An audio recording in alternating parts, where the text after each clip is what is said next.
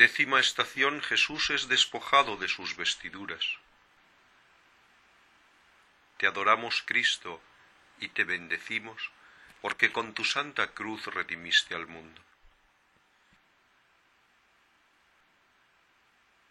Lectura del Evangelio según San Mateo.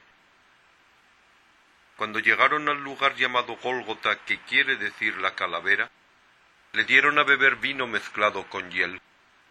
Él lo probó, pero no quiso beberlo.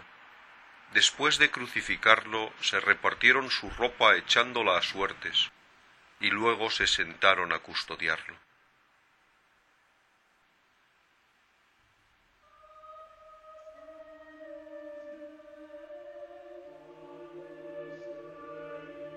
Jesús es despojado de sus vestiduras.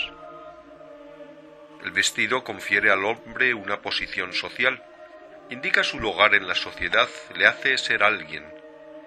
Ser desnudado en público significa que Jesús no es nadie, no es más que un marginado despreciado por todos. El momento de despojarlo nos recuerda también la expulsión del paraíso. Ha desaparecido en el hombre el esplendor de Dios y ahora se encuentra en el mundo desnudo y al descubierto y se avergüenza.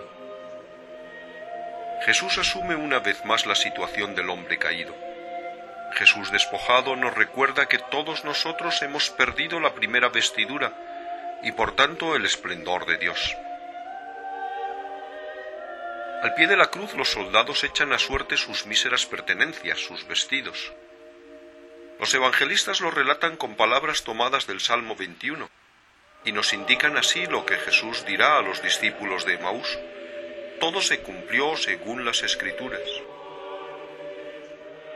Nada ocurre por pura coincidencia. Todo lo que sucede está dicho en la palabra de Dios, está confirmado por su designio divino.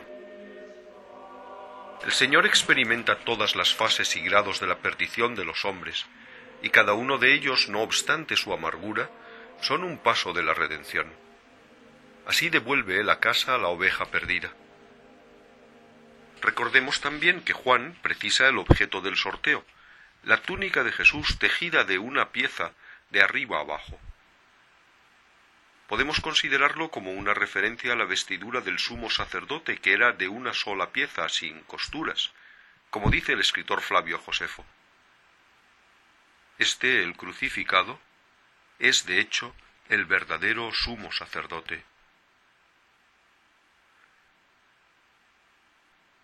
Señor Jesús, has sido despojado de tus vestiduras, expuesto a la deshonra y expulsado de la sociedad. Te has cargado de la deshonra de Adán, sanándolo. Te has cargado con los sufrimientos y necesidades de los pobres, de aquellos que están excluidos del mundo. Pero es exactamente así como cumples la palabra de los profetas. Es así como das significado a lo que aparece privado de significado. Es así como nos hace reconocer que tu Padre tiene en sus manos a ti, a nosotros y al mundo. Concédenos un profundo respeto hacia el hombre en todas las fases de su existencia y en todas las situaciones en las cuales lo encontramos. Danos el traje de la luz de tu gracia,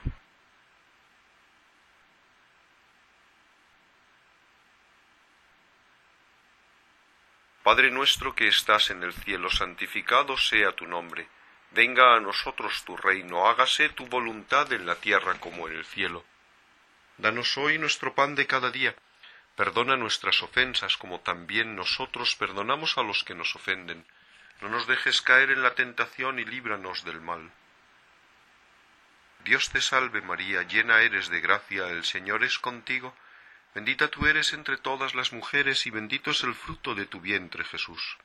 Santa María, Madre de Dios, ruega por nosotros pecadores, ahora y en la hora de nuestra muerte. Amén.